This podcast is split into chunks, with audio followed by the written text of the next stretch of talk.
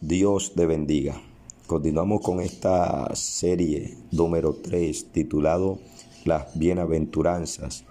Hoy vamos a mirar en Mateo capítulo 5, verso 5 que dice, Bienaventurados los mansos, porque ellos recibirán la tierra por heredad. Hoy vamos a hablar acerca de los mansos. Hoy, más que nunca, la intolerancia, las guerras, el orgullo y un deseo de venganza y de siempre desquitarse todo lo que nos hacen. Que este verso que Jesús dice que ser manso hace ver a una persona, hace ver a un cristiano como si fuera un tonto.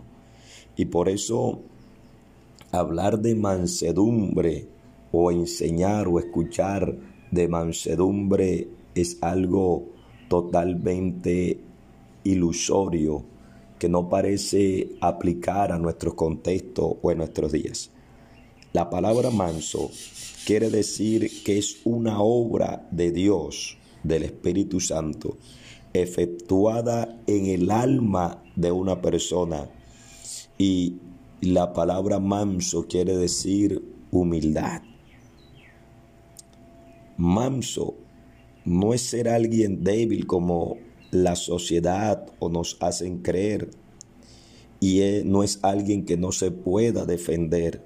A lo contrario, es alguien fuerte, que tiene autocontrol de sí mismo.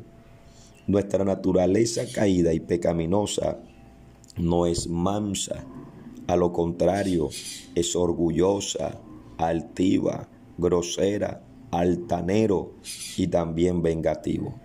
Por eso es una transformación del Espíritu Santo a cada creyente. Es decir, que una persona para llegar a un grado de mansedumbre tiene que tener el fruto del Espíritu Santo, que es amor, paz, gozo, mansedumbre, templanza, benignidad, bondad, fe, y dice la Biblia que contra tales cosas no hay ley.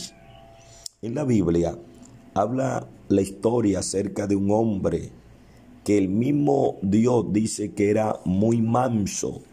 Esa historia la encontramos en Números capítulo 12, versículo 3. Nos dice la historia de la siguiente manera. Números capítulo 12, versículo 3 dice así la escritura.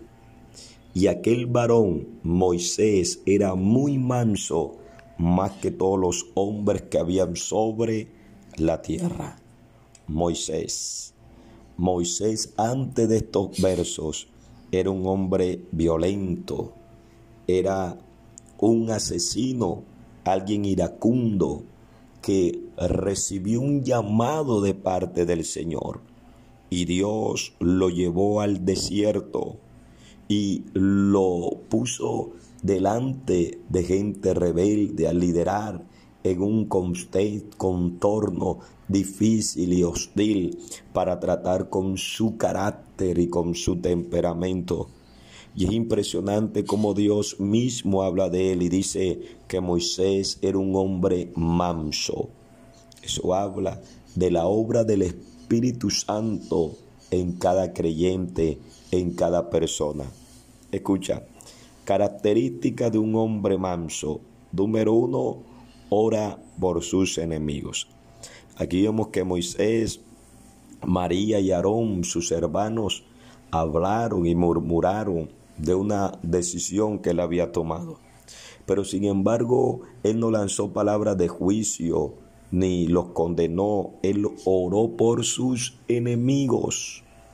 Tienes que orar por aquellos que te desean mal, por tus enemigos. Número dos, también una característica es que es un hombre que perdona, perdonador.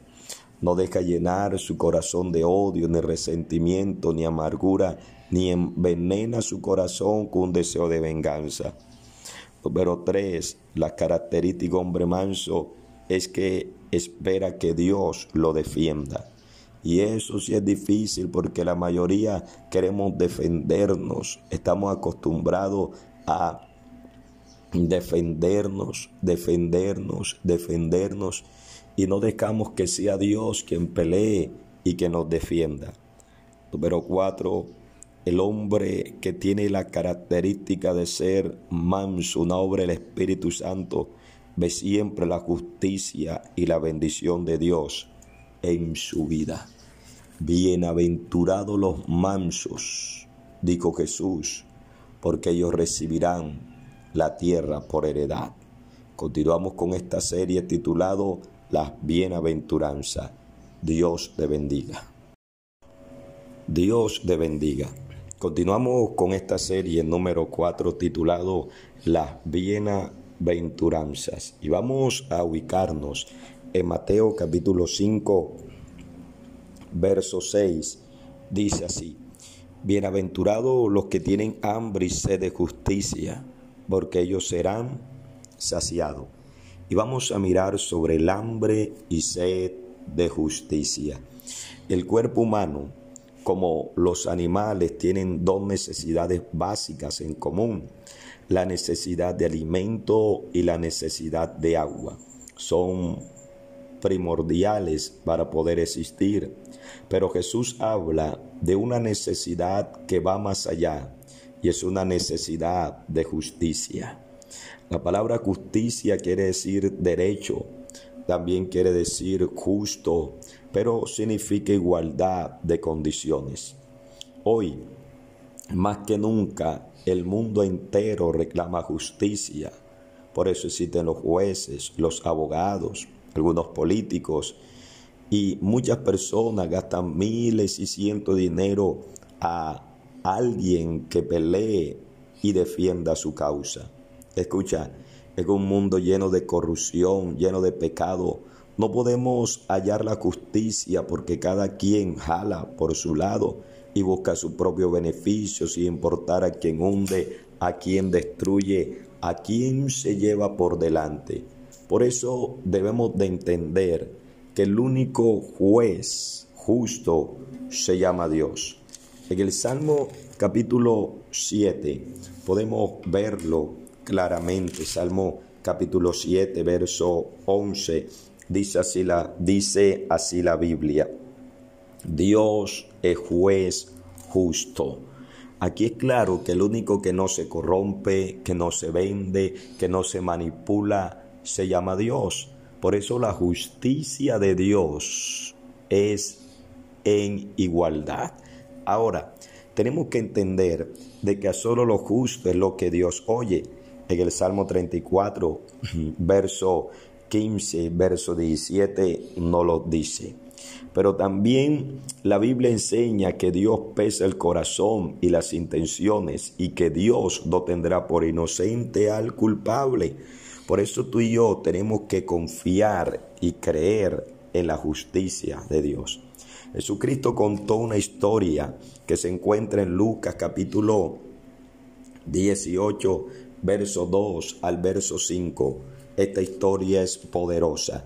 Dice así, diciendo, había una ciudad, un juez que ni temía a Dios ni respetaba a hombre. Había también aquella ciudad una viuda, la cual venía él diciendo, hazme justicia de mi adversario.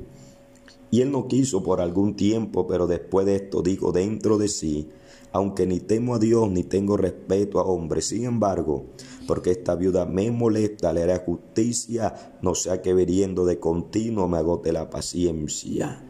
Y dijo el Señor, oí lo que dijo el juez injusto, ¿acaso Dios no hará justicia a su escogido que claman día y noche se tardará en responderle? Tenemos que confiar en que Dios es un Dios justo. Y aquí podemos aprender tres cosas. Número uno, la paciencia. Número dos, la humildad. Y que esta dama dejó que Dios peleara su causa y que Dios la defendiera. Esta mujer estaba en una ciudad, no dice el lugar, no dice dónde, pero sí dice que tenía un adversario. Y no sé a dónde te encuentras tú, contra quién estás peleando, pero Dios te hará justicia. Dios es justo y Dios Pelea por aquellos que creen, que confían y que esperan en Él. Que la paz de Dios te bendiga y te guarde. Dios te bendiga. Continuamos con esta serie titulado Las Bienaventuranzas y vamos por el número 5 y vamos a leer Mateo capítulo 5 verso 7 dice así Bienaventurados los misericordiosos porque ellos alcanzarán misericordia Bienaventurados los misericordiosos misericordioso. En la vida es claro que lo que uno siembra también recoge. Es una ley que se cumple aunque la persona sea creyente o no sea creyente. Jesucristo habló acerca de la misericordia. ¿Qué es la misericordia? La misericordia es uno de los atributos más hermosos, más sublime que tiene nuestro Dios. La palabra misericordia viene de la etimología que quiere decir compasión, pero también la palabra misericordia quiere decir ayudar a otros. La misericordia en el sentido bíblico significa amor inmerecido. La verdad que podemos encontrar todas estas bendiciones solamente en Dios y en aquellos que están dando los frutos del Espíritu Santo. Vamos a mirar dos significados de la palabra misericordia. Número uno, la palabra compasión que se desprende de la misericordia. La palabra compasión quiere decir sufrir junto. También significa acompañar. Pero la palabra compasión quiere decir apoyar. Y es muy importante este significado, porque en Mateo capítulo 9, verso 35 al verso 36, Jesucristo dice, recorría Jesús todas las ciudades, aldea enseñando en la sinagoga de ellos y predicando el evangelio del reino y sanando toda enfermedad. Y toda dolencia en el pueblo, dice el 36, y al ver la multitud, tuvo compasión de ellas porque estaban desamparadas y dispersas como ovejas que no tienen pastor. Aquí vemos que Jesús tuvo compasión de esa gran multitud numerosa que se encontraba en ese momento. Pero en Lucas capítulo 7, verso 13, aparece algo poderoso y algo conmovedor. Dice la Biblia en Lucas 7, 13, dice así la Biblia. Y cuando el Señor la vio, se compadeció de ella y le dijo, no llores. La historia habla acerca de una mujer viuda que iba a enterrar a su único hijo, su esperanza, su anhelo, su sueño, su amor, su fortaleza había muerto. Y es curioso que Jesús tuvo compasión de ella. En esta mujer estaba rodeada de mucha gente que la estaban apoyando, que estaban eh, eh, mitigando el dolor que ella sentía. Pero solamente uno tuvo compasión de ella y se llamó Jesús y le dijo, no llores. Es increíble lo que Jesús dijo, no llores cuando alguien había perdido un ser querido. Y Dios te da esta palabra, no llores. No llores porque hay alguien que está allí para darte apoyo, está allá para fortalecerte en los momentos difíciles y secar tus lágrimas. El segundo significado de la palabra, la palabra misericordia quiere decir amor inmerecido. Y en Jeremías capítulo 31, versículo 3, habla algo poderoso y especial que quiero regalarte en esta hora.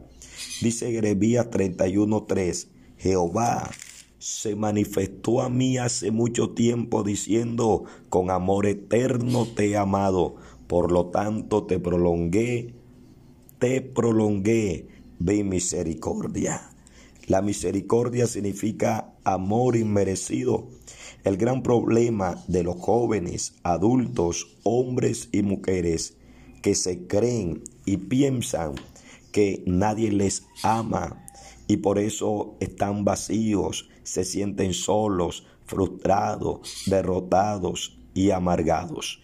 Y tratan de buscar el amor si un hombre, tratan de llenar ese vacío en las drogas y no alcanzan a entender de que ya son amados. El verso dice, con amor eterno te he amado. Eso quiere decir que antes que tú nacieras, vinieras a este mundo, ya alguien te amaba. Tal vez tu papá, tu mamá o un hermano no te amó tanto como debería de amarlo, pero sin embargo alguien te ama. Por eso el salvista dijo, aunque mi padre y mi madre, Isaí, me decaran con todo Jehová, me recogerá. Debes entender de que alguien te ama. Y no te ama por tu cuerpo, no te ama por tu dinero, ni te ama por tu apellido. Te ama porque Dios es amor. E inclusive, aunque estés en pecado y aunque creas de que Dios te ha desechado, Dios te ama. Aunque creas que ya no tienes ningún valor, Dios te ama. Aunque crees que ya estás desechado, Jesucristo te ama. Dice, con amor eterno te he amado, por lo tanto te prolongué vi misericordia. Él te ama, Él te ama de una manera especial, como nunca nadie jamás te ha amado. Que la paz, la misericordia de Dios te acompañe. Dios te bendiga.